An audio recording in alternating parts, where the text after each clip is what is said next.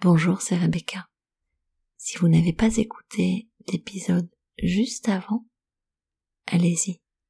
Vous n'allez rien comprendre à cette histoire.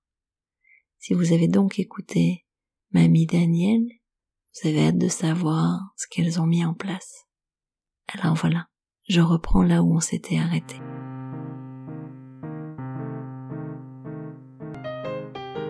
En arrivant, je lui dis, montre à mamie ton bulletin. Et là, ma mère regarde hyper rapidement, presque en baillant, comme si d'un coup elle s'ennuyait profondément.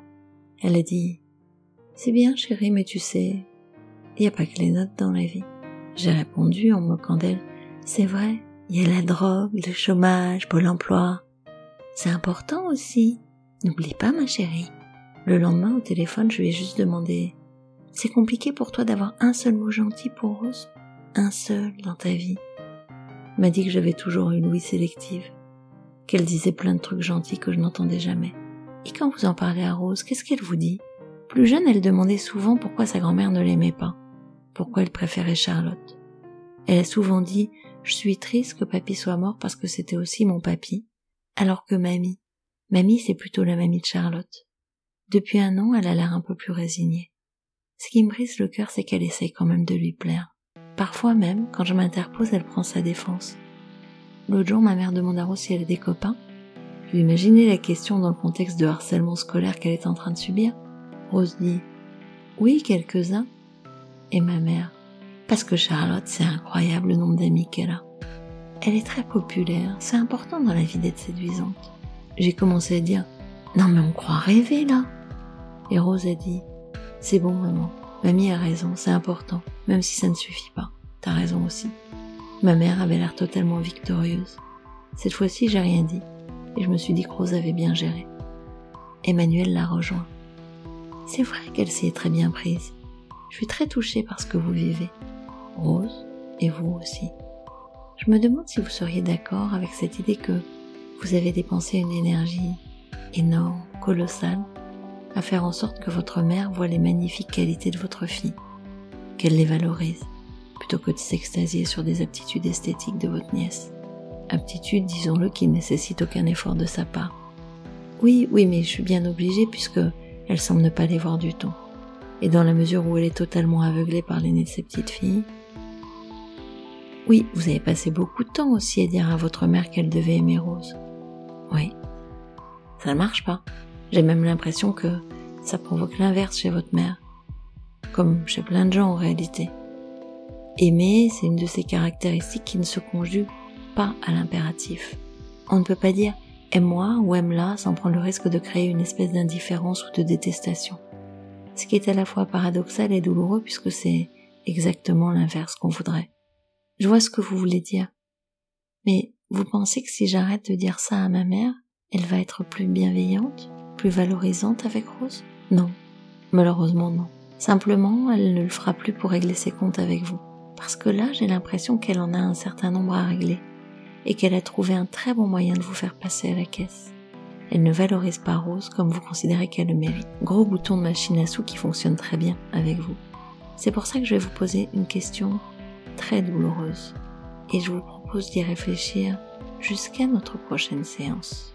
Je me demande bien comment vous l'avez imaginé la grand-mère physiquement. Moi, je l'ai imaginée gracile, assez soignée, un peu branchouille. Et ça, c'est mes représentations, mais la fille mal aimée, celle qui souffre, pour qui j'ai de l'empathie, mais pas que. Je l'imagine à la fois revêche et austère, un peu ennuyeuse, et en même temps, en même temps, je me dis que ça fait tellement d'années qu'elle souffre et qu'elle a tellement pas été valorisée probablement que elle est coincée dans son rôle, dans cette pièce de théâtre où elle a toujours le même rôle. Emmanuel pose la question qui devra faire réfléchir cette maman. Et elle s'y prend comme ça. C'est la raison pour laquelle je vais vous poser une question vraiment douloureuse et je vous propose d'y réfléchir jusqu'à la prochaine séance.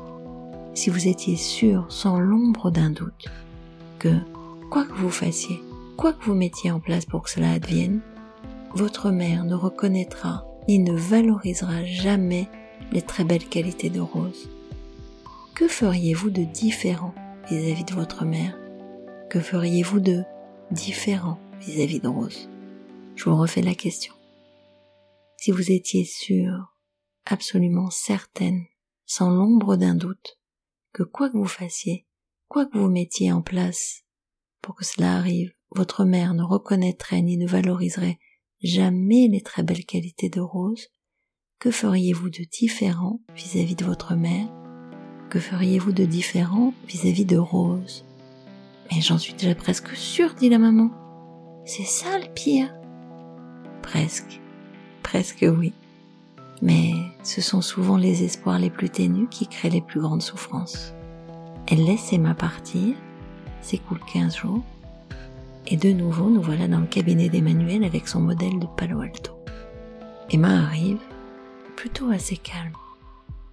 J'ai réfléchi à votre question. Elle est vraiment terrible quand on y pense.